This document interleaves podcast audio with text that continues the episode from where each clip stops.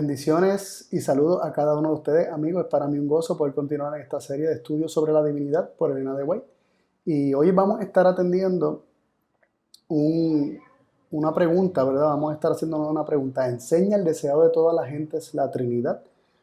Y esta pregunta surge de comentarios y declaraciones que han hecho algunos eruditos diciendo o afirmando que, en efecto esto es así, que el deseado de toda la gente de Elena enseñó la Trinidad. Y vamos a estar viendo en esta ocasión eh, el panorama general del deseo de todas las gentes, examinando eh, no todas las citas, pero muchas de ellas en relación al Padre, al Hijo y al Espíritu Santo, según enseñó Elena de White. Eh, muy posiblemente en una ocasión posterior vamos a estar examinando detenidamente un capítulo, solo un capítulo en particular, para, para, ver, ¿verdad? Para contestar también esta pregunta de si el deseo de todas las, de todas las gentes enseña la Trinidad. Y quisiera comenzar este, con el Padre. Vamos a estar leyendo primero unas citas del Padre, luego unas citas del Hijo y luego unas citas del Espíritu Santo. Este, así que comenzamos con el Padre en la página 12, párrafo 3 del deseo de todas las gentes. La primera cita dice así. Pero apartándonos de todas las representaciones menores, contemplamos a Dios en Jesús. Mirando a Jesús, vemos que la gloria de nuestro Dios consiste en dar. Nada hago de mí mismo, dijo Cristo me envió el Padre viviente y yo vivo por el Padre. No busco mi gloria, sino la gloria del que me envió. En estas palabras se presenta el gran principio que es la ley de la vida para el universo. Cristo recibió todas las cosas de Dios, pero las recibió para darlas. Así también en los atrios celestiales, en su ministerio en favor de todos los seres creados, por medio del Hijo amado, fluye a todos la vida del Padre y por medio del Hijo vuelven alabanza y gozoso servicio como una marea de amor a la gran fuente de todo. Y así, por medio de Cristo, se completa el circuito de beneficencia que representa el carácter del gran dador, la ley de la vida. Varias cosas que nos llaman la atención. Vamos a comenzar eh, indicando lo que nos dice estos versos, ¿verdad? El Enahuay aquí cita algunos versículos de la Biblia para decir que Cristo nada hace de sí mismo, Dice que Él vive por el Padre. Luego ya declara, después de citar estos versículos, que Cristo recibió todas las cosas de Dios. Algunos pueden pensar que esto se refiere en cuanto a su humanidad, sin embargo está diciendo que esto en cuanto a su ministerio en favor de todos los seres creados. Y Cristo las recibió para darla. Así que Dios le da a Cristo todas las cosas para que Cristo se las dispense a todos los seres creados, no solamente a los seres humanos, sino a todos los seres creados. Por medio del Hijo amado fluye a todos la vida del Padre. Así que se nos presenta Dios, se nos dice Dios dándole a Cristo todas las cosas, y luego se nos dice que por medio de Cristo fluye a todos la vida del Padre. Así que de esta forma el Enahuay está identificando a Dios como el Padre o al Padre como Dios. Y es la vida del Padre la que fluye al universo entero por medio del Hijo. Luego ella, llama al Padre la gran fuente de todo. El Padre es la gran fuente de todo. Se le llama a, a, Dios, que es el Padre. La vida del Padre es la que fluye a todo el universo por medio del Hijo. Y se le llama al Padre la gran fuente de todo. Y también se llama el gran dador. Así que ya está identificando al Padre como Dios, como la fuente de todo, como el gran dador, y a Cristo lo está identificando como el medio por el cual todas las bendiciones de Dios, todas las dádivas de Dios, todas las cosas que Dios le dio a Cristo fluyen para todo el universo, incluyendo la vida del Padre este, y todas las bendiciones que, que esto implica. En el deseo de toda la gente, en la página 14, párrafo 2, lo siguiente. Este fue un sacrificio voluntario. Jesús podría haber permanecido al lado del Padre, podría haber conservado la, gloria del cielo y el homenaje de los ángeles, pero prefirió devolver el cetro a las manos del Padre y bajar del trono del universo a fin de traer luz a los que estaban en tinieblas y vida a los que perecían. ¿Qué nos presenta este, esta cita? Esta cita nos presenta algo muy interesante nos dice que Jesús pudo haber permanecido al lado del Padre. Esto está hablando eh, eh, antes de su encarnación. En lugar de encarnarse, pudo haber permanecido al lado del Padre. Eh, Cristo tenía un Padre al lado del cual pudo haber permanecido. Ya Dios era el Padre de Cristo y Dios era Padre aún antes de la encarnación. Y se nos dice que Cristo prefirió devolver el cetro a las manos del Padre. ¿Qué significa devolver el cetro a las manos del Padre? Que el Padre le había dado el cetro. El cetro que Cristo tenía antes de su encarnación también se lo había dado su Padre. Y Cristo prefirió devolverle el cetro a las manos del Padre y bajar a este mundo para rescatarnos que quedarse eh, y permanecer en el cielo con todo el homenaje y la gloria que esto envuelve. Así que es interesante eso, cómo se nos presenta que el Padre es quien le da el cetro a Cristo aún antes de su encarnación. Y, se nos presenta al Padre como aquel que, que le da el cetro a Cristo y es el Padre de Cristo aún antes de la encarnación. También leemos en la página 39, párrafo 2, lo siguiente. Satanás presentaba a Dios como un ser egoísta y opresor, que lo pedía todo y no daba nada, que exigía el servicio de sus criaturas para su propia gloria, sin hacer ningún sacrificio para su bien. Pero el don de Cristo revela el corazón del Padre. Testifica que los pensamientos de Dios hacia nosotros son pensamientos de paz y no de mal. Declara que aunque el odio que Dios siente por el pecado es tan fuerte como la muerte, su amor hacia el pecador es más fuerte que la muerte habiendo emprendido nuestra redención, no escatimarán nada, por mucho que le cueste, de lo que sea necesario para la terminación de su obra. No se retiene ninguna verdad esencial para nuestra salvación. No se omite ningún milagro de misericordia. No se deja sin empleo ningún agente divino. Se acumula un favor sobre otro, una dádiva sobre otra.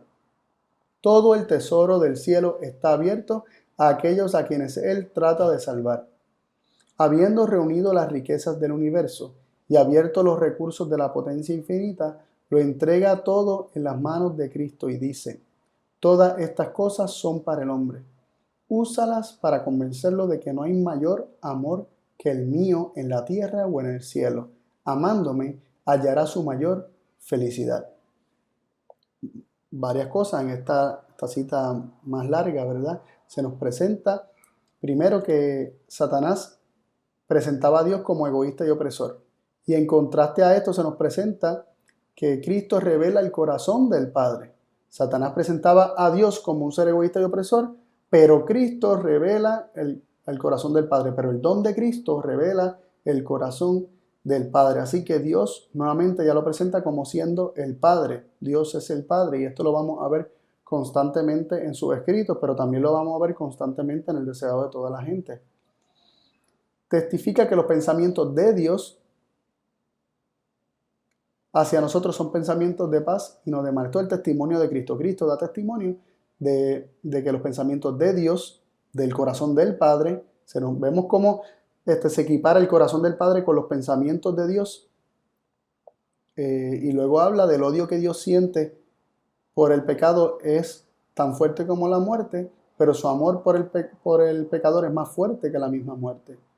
Entonces se nos presenta una imagen preciosa, Dios reuniendo todos los tesoros del cielo y habiendo reunido todas las riquezas del universo, dice que lo entrega todo en manos de Cristo, en manos de su Hijo, y dice, todas estas cosas son para el hombre, úsalas para convencerlo de que no hay mayor amor que el mío en la tierra o en el cielo.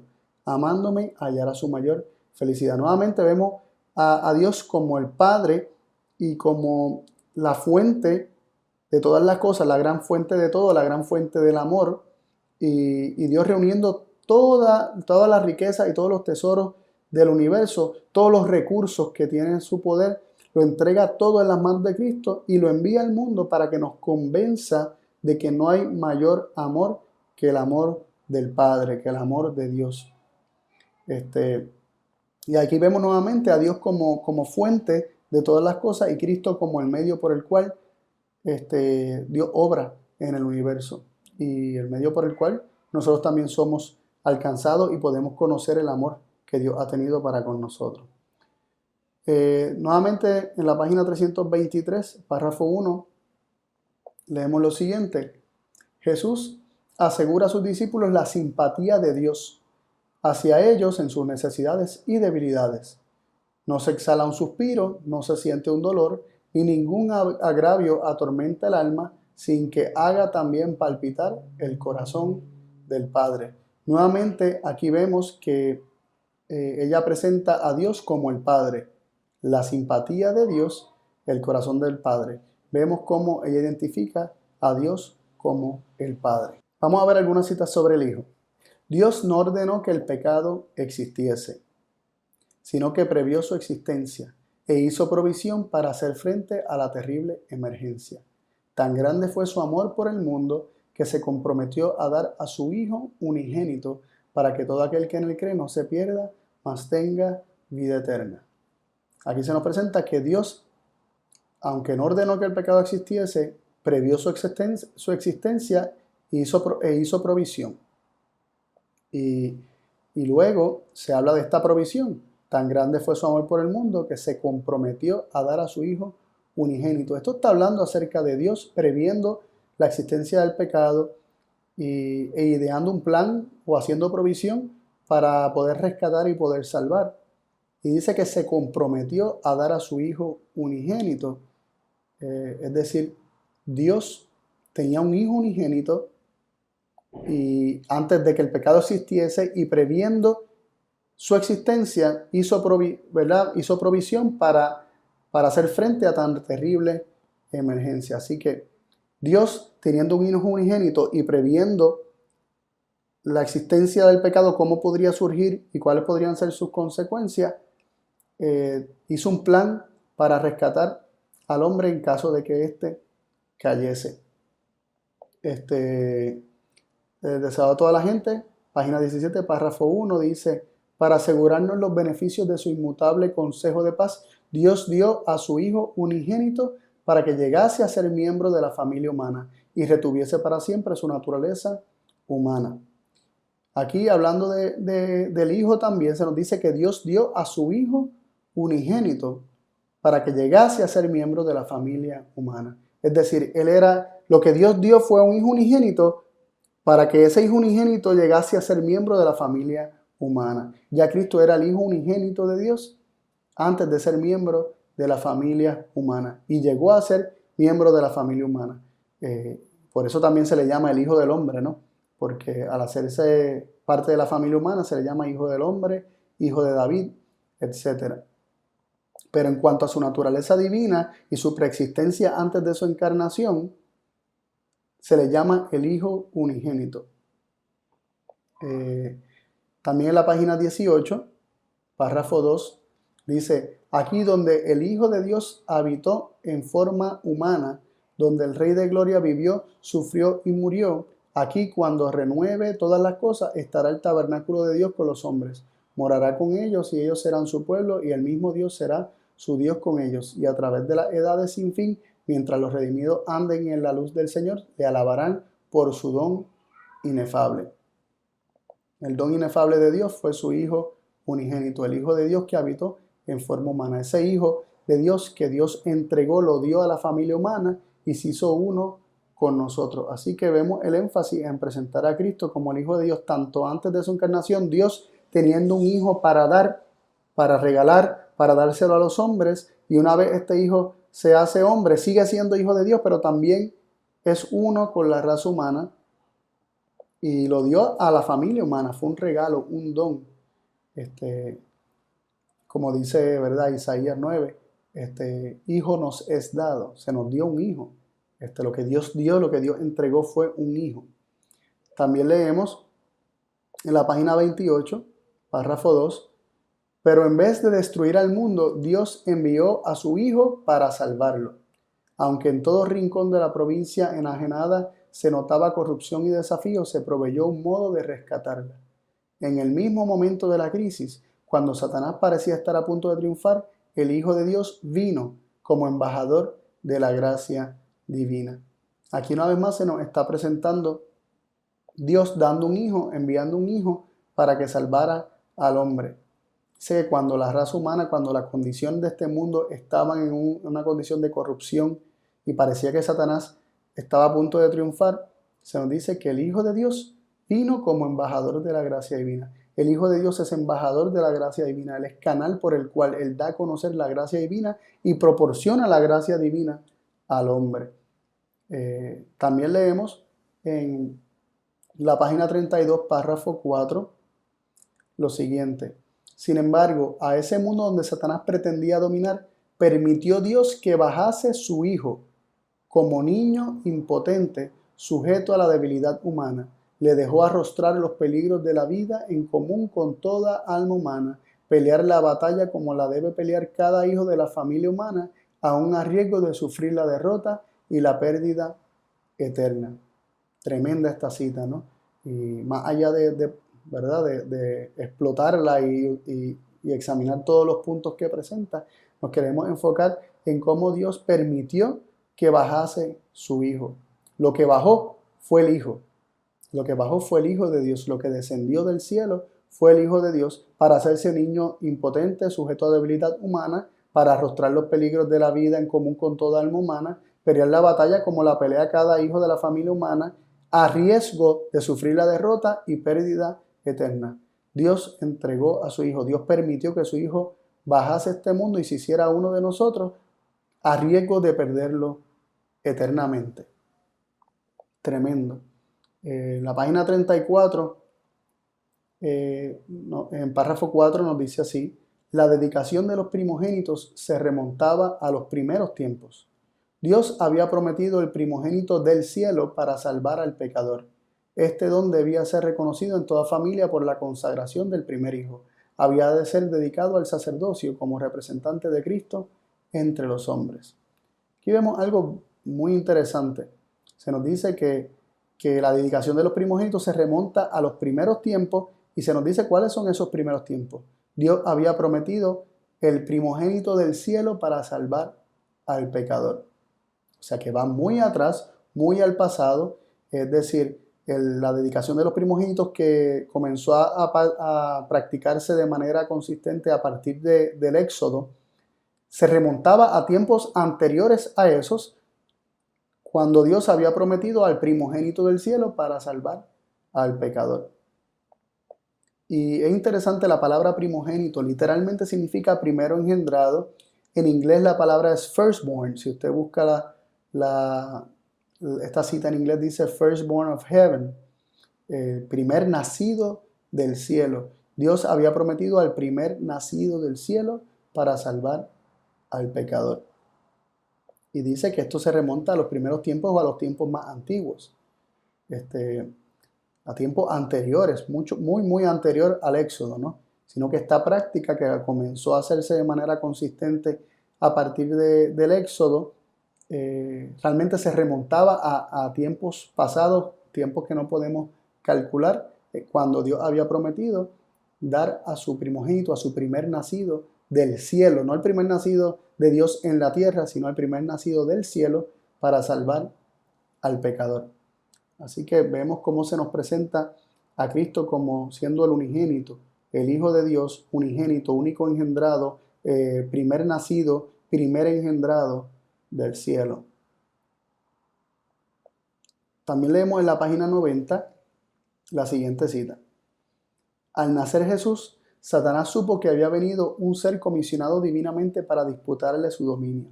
Tembló al oír el mensaje del ángel que atestiguaba la autoridad del rey recién nacido. Satanás conocía muy bien la posición que Cristo había ocupado en el cielo como amado del Padre. El hecho de que el Hijo de Dios viniese a esta tierra como hombre le llenaba de asombro y aprensión. No podía sondear el misterio de este gran sacrificio. Su alma egoísta no podía comprender tal amor por la familia engañada. Esta cita nos dice que Satanás conocía muy bien la posición que Cristo había ocupado en el cielo. ¿Cuál era esta posición? La misma cita lo dice, como el amado del Padre. La posición de Cristo en el cielo era la del amado del Padre. Él era el amado del Padre. Y luego añade información sobre esta posición. Dice, el hecho de que el Hijo de Dios viniese a esta tierra como hombre le llenaba de asombro y aprensión. Es decir, Satanás, que conocía muy bien la posición de Cristo como amado de Padre y como hijo de Dios en el cielo. ¿Cuál es la relación y posición de Cristo en el cielo? Con su Padre, con Dios. Él es el Hijo de Dios en el cielo. Lo es desde antes de, la, de, su encarnación. Él no se convirtió en el Hijo de Dios por medio de su encarnación, sino que aquí se nos está diciendo que Cristo era el Hijo de Dios, era el amado del Padre en el cielo. Y esa era la posición este, que Satanás conocía muy bien que tenía Cristo. Seguimos leyendo en la página 180, párrafo 1 y 2, leemos lo siguiente. Vendrá ahora y ahora es, cuando los muertos oirán la voz del Hijo de Dios, y los que oyeren vivirán. Los fariseos creían en la resurrección. Cristo les dice que ya está entre ellos el poder que da vida a los muertos y que han de contemplar su manifestación. Este mismo poder de resucitar es el que da vida al alma que está muerta en delitos y pecados. Ese espíritu de vida en Cristo Jesús, la virtud de su resurrección, libra a los hombres de la ley del pecado y de la muerte. El dominio del mal es quebrantado y por la fe el alma es guardada de pecado. El que abre su corazón al Espíritu de Cristo llega a participar de ese gran poder que sacará su cuerpo de la tumba. El humilde Nazareno asevera su verdadera nobleza. Se eleva por encima de la humanidad, depone el manto de pecado y de vergüenza y se revela como el honrado de los ángeles, el Hijo de Dios, uno con el Creador del universo. Esta cita me parece eh, clarísima ¿no? y, tremenda en cuanto a, su implicancia. Se nos dice que los muertos oirán la voz del Hijo de Dios. Cristo tenía el poder para dar vida. Y por medio de, esta revelación de Cristo, el Mesías teniendo poder para dar vida, se estaba revelando como el Hijo de Dios. Y dice aquí que el humilde Nazareno, al hablar de que él tenía poder para dar vida y podía resucitar de los muertos, estaba aseverando su verdadera nobleza, se estaba elevando por encima de la humanidad y se revelaba como el honrado de los ángeles, el Hijo de Dios, uno con el Creador del universo. Aquí vemos cómo eh, Cristo está revelando su divinidad, se está eh, elevando por encima de la humanidad y revelándose como aquel que era honrado por los ángeles, el Hijo de Dios, uno con el Creador del universo. Él era uno con, el, con Dios, uno con el creador del universo. Él era el Hijo de Dios y era honrado por los ángeles. También en la página 248 se nos dice lo siguiente, todas las cosas fueron creadas por el Hijo de Dios. En el principio era el verbo y el verbo era con Dios. Todas las cosas por Él fueron hechas y sin Él nada de lo que es hecho fue hecho. Y puesto que el sábado es un monumento recordativo de la obra de la creación, es una señal del amor y del poder de Cristo. Aquí se nos dice lo siguiente, todas las cosas fueron creadas por el Hijo de Dios. ¿Quién creó todas las cosas? El Hijo de Dios.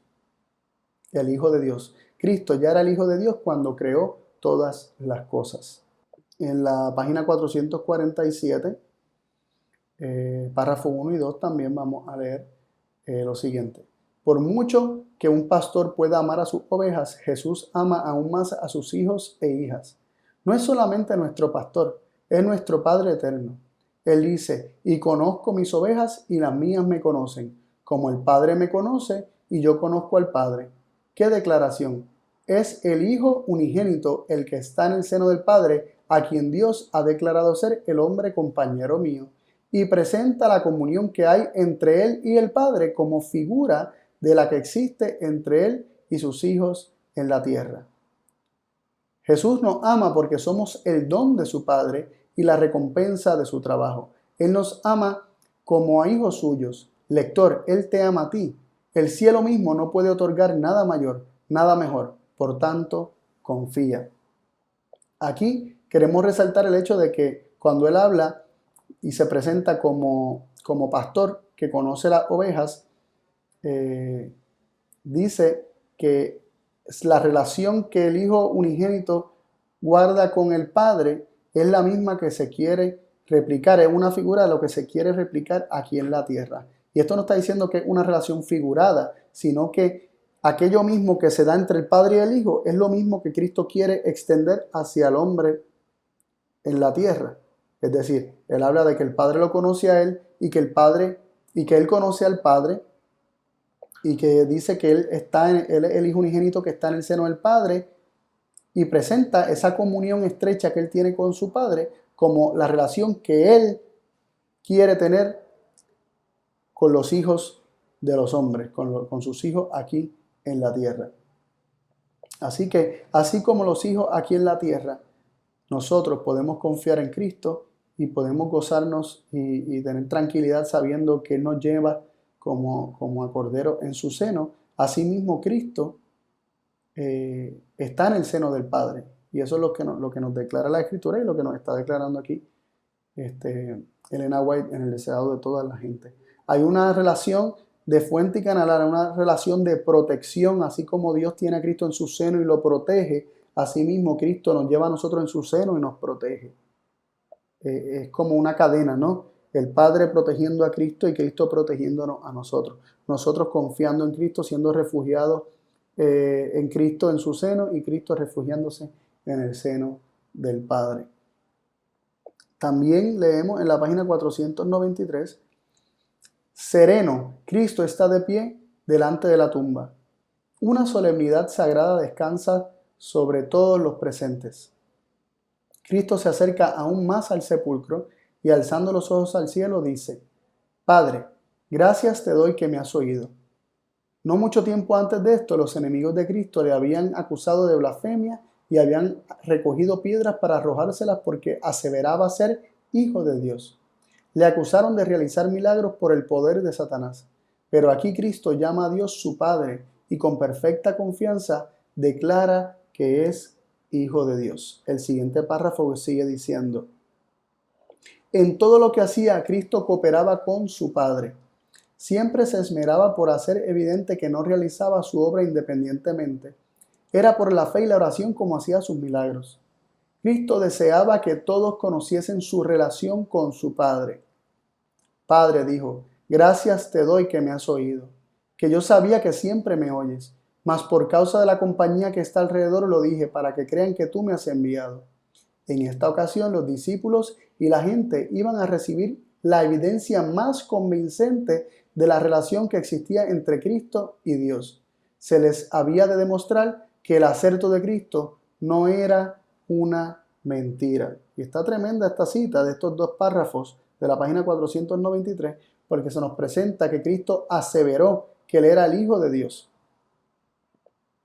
Eh, y dice que Cristo llama a Dios su Padre y con perfecta confianza declara que es Hijo de Dios. Y la evidencia más convincente de que era Hijo de Dios era su poder para levantar de los muertos. Por eso se está citando su oración cuando él, la oración que él hizo justo antes de resucitar a Lázaro. Dice que él cooperaba con el Padre y que quería que todos conociesen la relación con su Padre. Y, y luego dice que iba a dar evidencia, la evidencia más convincente de esa relación que existía entre él y su Padre. Que esto iba a demostrar que esa aseveración de Cristo, de que él era el Hijo de Dios, no era una mentira, sino que era verdad. Es decir, lo que él está revelando en la tierra eh, es aquello que existía desde el principio. Como dice en Primera de Juan, el versículo 1, aquello que era desde el principio. Lo que era desde el principio es lo que hemos visto, lo que hemos oído, lo que nuestras manos palparon. Aquello que se manifestó en carne humana aquello que Cristo estaba revelando en carne humana era lo mismo que había desde el principio o que había sido desde el principio. La relación de Cristo con su Padre, de sumisión, de sujeción, de obediencia, de amor, de intimidad, de cercanía. Esa relación no se vio alterada por un cambio en la, en, la naturaleza, un cambio en cuanto a Cristo tomar eh, la, la naturaleza humana sobre sí, sino que en la naturaleza humana entonces se iba a manifestar aquello que había sido desde el principio. Esto es lo que Cristo quiere que, que sepamos y que y que estemos seguros de que no es una mentira su declaración de que Él es el Hijo de Dios. No es que Él dice que Él es el Hijo de Dios, pero en un sentido figurado, que no es cierto. No, Él quiere que sepamos que es cierto que Él es el Hijo de Dios. Y quiere que conozcamos esa relación íntima que Él tiene con su Padre Dios, porque es la misma relación que cada uno de nosotros podemos tener, porque se nos extiende esta relación preciosa, esta comunión con el Padre y con el Hijo. En la página 561, eh, párrafo 1 leemos, pero muchos de los que llamaban a Jesús hijo de David no reconocían su divinidad. No comprendían que el hijo de David era también el hijo de Dios. Miren qué interesante. Esta cita nos declara que el término hijo de David eh, es un término que se aplica más bien a su humanidad. De hecho, también podríamos incluir ahí hijo del hombre, eh, que es un término y un epíteto, un nombre que se le da al Mesías eh, como, como, hijo del hombre, ¿verdad? Como parte de la familia humana. Sin embargo, se dice que aquellos que le llamaban hijo de David no necesariamente no reconocían su divinidad. Y en conexión con esto se nos dice, no comprendían que el hijo de David era también el hijo de Dios. Es decir, el reconocer la divinidad es reconocer que Cristo era el hijo de Dios. Así que el Hijo de Dios es un nombre que apela no a la encarnación de Cristo, sino a su relación con Dios desde la eternidad, es decir, a su identidad eh, preexistente o su, su identidad pre-encarnación. Es decir, apela a su divinidad, a aspectos de su divinidad y no de su humanidad. Él era el Hijo de Dios y esto era reconocer su divinidad. Tremendo, ¿no? Este, Ahora vamos a leer algunas citas del Espíritu Santo. Este, y comenzamos leyendo en la página 349, párrafo 2 y 3, dice así. Y Jesús les dijo, de cierto, de cierto os digo, no os dio Moisés pan del cielo, mas mi Padre os dio el verdadero pan del cielo. El que había dado el maná estaba entre ellos. Era Cristo mismo quien había conducido a los hebreos a través del desierto y los había alimentado diariamente con el pan del cielo. Este alimento era una figura del verdadero pan del cielo. El espíritu que fluye de la infinita plenitud de Dios y da vida es el verdadero maná. Jesús dijo, el pan de Dios es aquel que descendió del cielo y da vida al mundo. Pensando todavía que Jesús se refería al alimento temporal, algunos de sus oyentes exclamaron, Señor, danos siempre de este pan. Jesús habló entonces claramente, yo soy el pan de vida. Es interesante cómo se, eh, dice que el Espíritu que fluye de la infinita plenitud de Dios y da vida el verdadero maná y luego Cristo se identifica a sí mismo como el pan de vida. Cristo es ese pan que Dios da, el maná que Dios da, es Cristo y ese Espíritu que fluye de la infinita plenitud de Dios y da vida que el verdadero maná es Cristo. Así que de esta forma se está vinculando al Espíritu que fluye de la infinita plenitud de Dios con Cristo mismo como el pan de vida, como ese maná que Dios le da a la raza humana. En la página 63 leemos lo siguiente. Sería bueno que cada día dedicásemos una hora de reflexión a la contemplación de la vida de Cristo. Debiéramos tomarla punto por punto y dejar que la imaginación se posesione de cada escena, especialmente de las finales. Y mientras nos espaciemos así en su gran sacrificio por nosotros, nuestra confianza en Él será más constante, se revivará nuestro amor y quedaremos más imbuidos de su espíritu. Si queremos ser salvos al fin, debemos aprender la lección de penitencia y humillación al pie de la cruz. Cuando se habla de estar imbuidos de su espíritu, está hablando del Espíritu de Cristo porque dentro del contexto de quien se está hablando es de Cristo. Eh, se nos dice que, debemos dedicar tiempo a la contemplación de la vida de Cristo.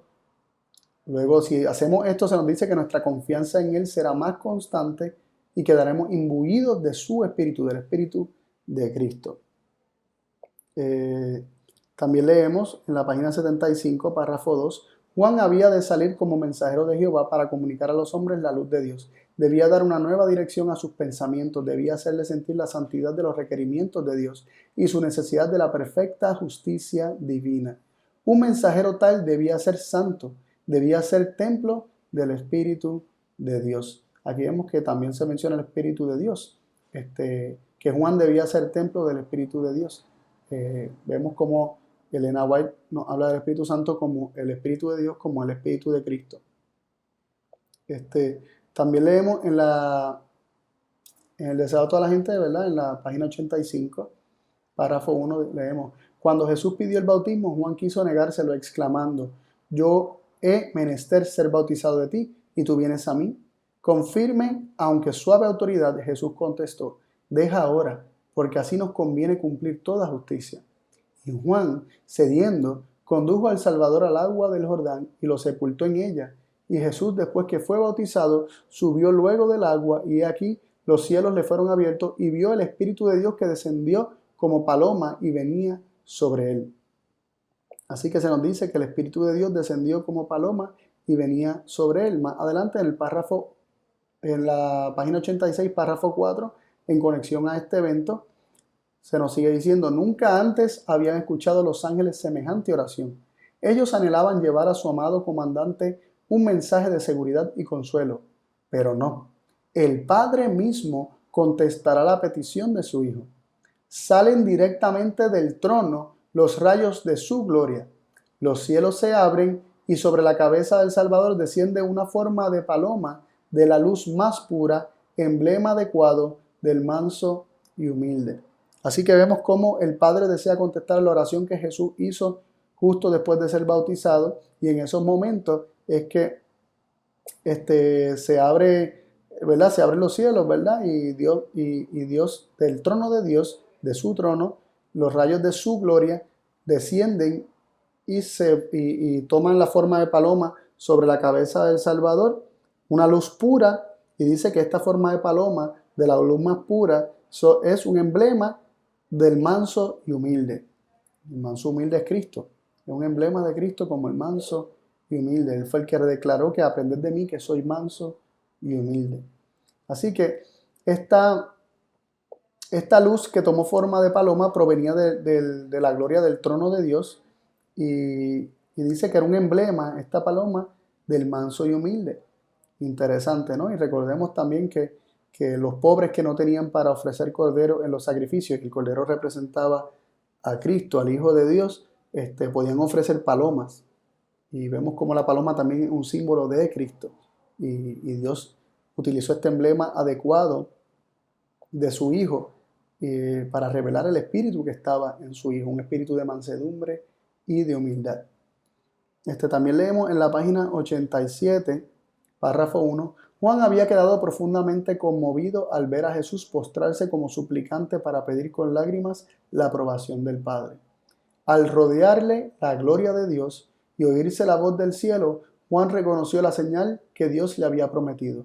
Sabía que era el Redentor del mundo a quien había bautizado. El Espíritu Santo descendió sobre él y extendiendo la mano señaló a Jesús y exclamó, He aquí el Cordero de Dios que quita el pecado del mundo. Aquí se nos presenta que Juan vio la gloria de Dios rodearle a Cristo y escuchó la voz que declaró que Cristo era el Hijo de Dios. Y Juan, teniendo esto claro, fue lleno del Espíritu Santo. Juan, el Espíritu Santo descendiendo sobre Juan, señaló a Jesús como el Cordero de Dios que quita el pecado del mundo. También leemos en la página 89 lo siguiente, párrafo 2 dice, cuando Jesús fue llevado al desierto para ser tentado, fue llevado por el Espíritu de Dios. Él no invitó a la tentación, fue al desierto para estar solo, para contemplar su misión y su obra, por el ayuno y la oración. Debía fortalecerse para andar en la senda manchada de sangre que iba a recorrer. Pero Satanás sabía que el Salvador había ido al desierto y pensó que esa era la mejor ocasión para atacarle. Así vemos cómo eh, Elena White hace referencia al espíritu que llevó a Cristo al desierto como al espíritu de Dios en la página 455 lo siguiente, el poder omnipotente del Espíritu Santo es la defensa de toda alma contrita. Cristo no permitirá que pase bajo el dominio del enemigo quien haya pedido su protección con fe y arrepentimiento.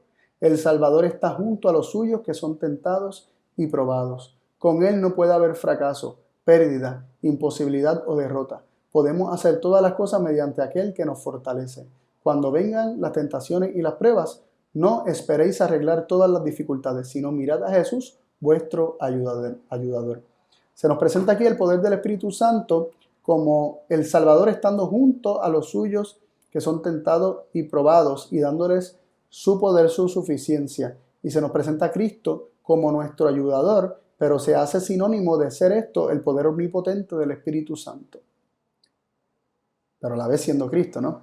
Este, también Elena de White nos habla en el deseo de toda la gente en la página 471 lo siguiente, no por las decisiones de los tribunales o los consejos o asambleas legislativas, ni por el patrocinio de los grandes del mundo, ha de establecerse el reino de Cristo, sino por la implantación de la naturaleza de Cristo en la humanidad por medio de la obra del Espíritu Santo. La obra del Espíritu Santo implanta la naturaleza de Cristo en la humanidad. Tremendo. También leemos en, la página 622, párrafo 4, lo siguiente. El Espíritu Santo es el representante de Cristo, pero despojado de la personalidad humana e independiente de ella. Estorbado por la humanidad, Cristo no podía estar en todo lugar personalmente. Por lo tanto, convenía a sus discípulos que fuese al Padre y enviase el Espíritu como su sucesor en la tierra. Nadie podría entonces tener ventaja por su situación o su contacto personal con Cristo. Por el Espíritu, el Salvador sería accesible a todos. En este sentido, estaría más cerca de ellos que si no hubiese ascendido a lo alto. El que me ama, dice el siguiente párrafo, será amado de mi Padre y yo le amaré y me manifestaré a él. Jesús leía el futuro de sus discípulos. Veía a uno llevado al cadalso, otro a la cruz, otro al destierro entre las solitarias rocas del mar, otro a la persecución y la muerte los animó con la promesa de que en toda prueba estaría con ellos. Esta promesa no ha perdido nada de su fuerza. El Señor sabe todo lo relativo a los fieles siervos suyos que por su causa están en la cárcel o desterrados en islas solitarias. Él los consuela con su propia presencia. Cuando por causa de la verdad el creyente está frente a tribunales inicuos, Cristo está a su lado. Viendo esta cita completa, vemos que se nos revela el Espíritu Santo como representante de Cristo, pero despojado de la personalidad humana independiente de ella.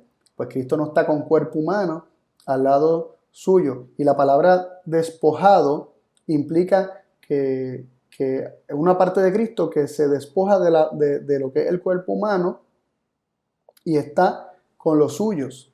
Este, es la naturaleza divina de Cristo viniendo con sus hijos. Dice, por el Espíritu, el Salvador sería accesible a todos. El Espíritu de Cristo es por su Espíritu que Él puede estar en todas partes con los suyos. Él promete, al prometer el Espíritu Santo, Cristo lo está animando con la promesa de que en toda prueba Él estaría con ellos. Y también se nos dice en esta cita que es un consuelo, es el consuelo de su propia presencia. Cristo está al lado de aquellos que están frente a tribunales, etc. Cristo está al lado. Vemos cómo la promesa del Espíritu Santo es la promesa de la presencia de Cristo. ¿Verdad? Dentro del deseo de toda la gente también hay una cita bastante, eh, que ha sido bastante controversial, pero la misma cita y el mismo contexto se explican, ¿no? Y es consistente con lo que hemos estado viendo. En la página 625 se nos dice, el poder del mal se había estado fortaleciendo durante siglos y la sumisión de los hombres a este cautiverio satánico era asombrosa. El pecado podía ser resistido y vencido únicamente por la poderosa intervención de la tercera persona de la divinidad, que iba a venir no con energía modificada, sino en la plenitud del poder divino. El Espíritu es el que hace eficaz lo que ha sido realizado por el Redentor del mundo. Por el Espíritu es purificado el corazón, por el Espíritu llega a ser el creyente partícipe de la naturaleza divina. Cristo ha dado su espíritu como poder divino para vencer todas las tendencias hacia el mal, hereditarias y cultivadas, y para grabar su propio carácter en su iglesia. Vemos que aunque se nos dice que se nos habla del Espíritu Santo como la tercera persona de la divinidad, se nos dice que esta tercera persona de la divinidad es el Espíritu de Cristo, el Espíritu que Dios, que Cristo ha dado como poder divino para vencer todas las tendencias del mal. De esta forma, este, ella misma explica que para ella es la tercera persona de la divinidad y quién para ella es la tercera persona de la divinidad. Eh, leemos también en la página 630, estad en mí y yo en vosotros. Al estar en, el estar en Cristo significa recibir constantemente de su espíritu, una vida de entrega sin reservas a su servicio el conducto de comunicación debe mantenerse continuamente abierto entre el hombre y su Dios. como el sarmiento de la vid recibe constantemente la savia de la vid viviente, así hemos de aferrarnos a Jesús y recibir de Él por la fe, la fuerza y la perfección de su propio carácter. Aquí vemos cómo se nos habla que recibir constantemente del Espíritu de Cristo es recibir de Él eh, fuerza y perfección de su propio carácter. Es recibir el carácter de Cristo, es recibir la perfección y la fuerza del carácter de Cristo. Eso es, eso es recibir constantemente de su espíritu. Vemos que lo que se recibe es su espíritu, constantemente su espíritu, y luego abajo dice recibir de él por la fe, la fuerza y la perfección de su propio carácter. Cuando recibimos el espíritu de Cristo, recibimos su fuerza y su perfección. Tremendo. La página 745 nos dice, el impartimiento del Espíritu es el impartimiento de la vida de Cristo. Comunica al que lo recibe los atributos de Cristo. Únicamente aquellos que han sido así enseñados de Dios, los que experimentan la operación interna del Espíritu y en cuya vida se manifiesta la vida de Cristo, han de destacarse como hombres representativos que ministren en favor de la iglesia. Vemos que el impartir el Espíritu Santo es el impartir la vida de Cristo.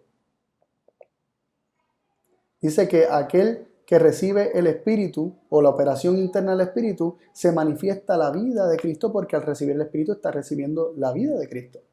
Y esta vida se ha de manifestar. ¿O acaso Cristo va a vivir en nosotros una vida distinta a la que Él siempre ha vivido? No, aquellos que tienen la vida de Cristo, aquellos que tienen su Espíritu, se manifestará la misma vida de Cristo. Y la página 767, y con esta, esta es la última cita, leemos lo siguiente. Todos los que consagran su alma, cuerpo y espíritu a Dios recibirán constantemente una nueva medida de fuerzas físicas y mentales. Las inagotables provisiones del cielo están a su disposición. Cristo les da el aliento de su propio espíritu, la vida de su propia vida. El Espíritu Santo despliega sus más altas energías para obrar en el corazón y la mente. La gracia de Dios amplía y multiplica sus facultades y toda perfección de la naturaleza divina los auxilia en la obra de salvar almas. Por la cooperación con Cristo son completos en Él y en su debilidad humana son habilitados para hacer las obras de la omnipotencia. Tremendo. Cristo dando el aliento de su propio espíritu, está dando la vida de su propia vida. Y luego se asemeja a esto o se equipara o se iguala con el Espíritu Santo, desplegando sus más altas energías para obrar en el corazón y la mente.